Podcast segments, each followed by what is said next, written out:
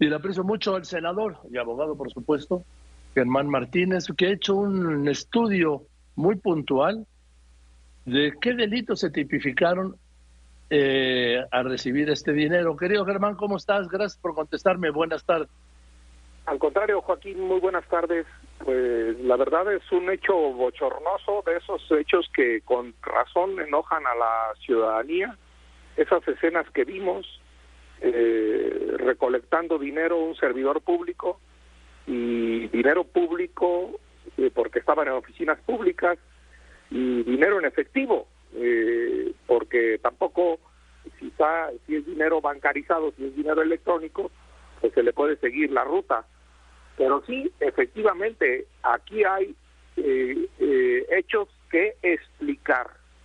Y los reporteros de la fuente ahí de, de, Radio Fórmula, eh, Israel Aldave y la gente de todos los noticieros saben que no se han dado explicaciones mediáticas, pero yo no me contento con que se den explicaciones mediáticas.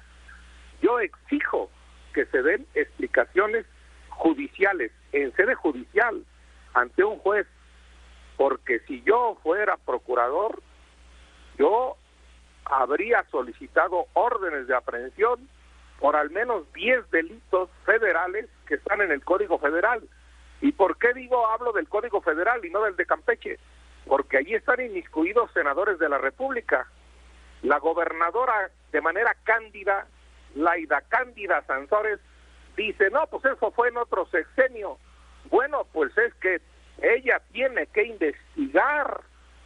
Fue en otro sexenio el senador Pozo y fue en este sexenio la senadora Abreu y ahí hay 10 delitos.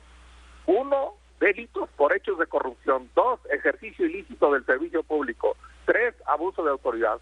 Cuatro, delito de uso ilícito de atribuciones y facultades. Cinco, delito de remuneración ilícita. Seis, concusión.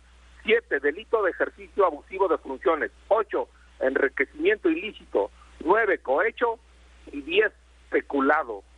No se vale que no se den explicaciones a la prensa en el Senado, pero peor, no se vale, enoja que no se den explicaciones ante un juez. A ver, ¿qué es lo que correspondería en este caso, Germán, procesalmente? Pues que asuman su responsabilidad quienes son las autoridades que persiguen los delitos tanto la Fiscalía de Campeche, por cuanto hace al, al local, como la Fiscalía Federal. Estos delitos que son del dinero público ni siquiera necesitan de denuncia para que la para que se active el órgano persecutor de los delitos se, se persiguen de oficio porque lo que se tutela es la riqueza, el patrimonio de todos los mexicanos que ahí se vio lo, y lo que debe investigarse es si fue como dice la senadora, la perdón, la gobernadora, si fue en tiempos de Alejandro Moreno o si fue en tiempos de ella. Lo primero es eso. Y lo segundo es, ¿para qué fin eh, se destinó ese dinero?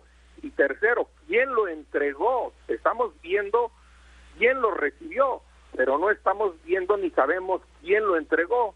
Entonces, también hay delitos no solo de quien lo recibe, sino de quien lo entrega. Es absolutamente vergonzoso y por eso lo que debe hacerse es que la autoridad federal cumpla con su cometido y persiga, investigue y deslinde responsabilidades de quién entregó ese dinero y quién lo recibió y para qué lo usó.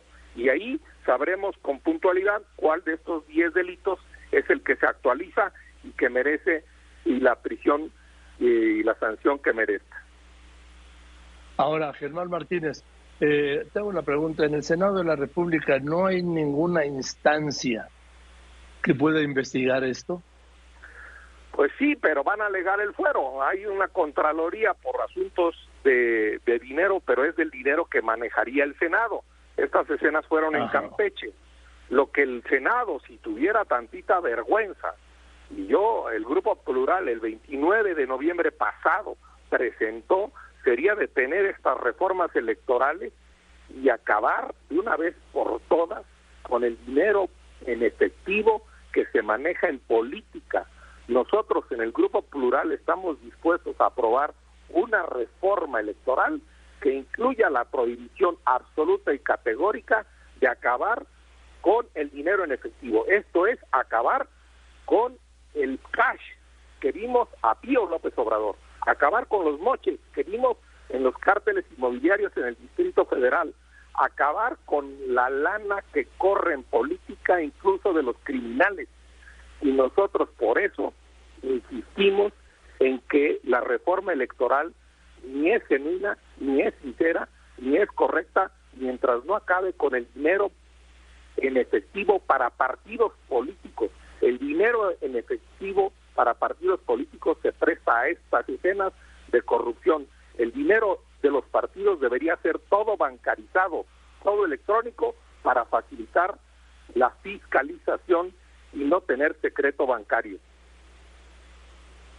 Pero el, esto no viene considerado en la reforma que tienen que aprobar. Por cierto, ¿cómo van los tiempos para aprobar este plan B en el Senado? Porque creo que no tienen mucha prisa, Genaro. Eh, perdón, Germán.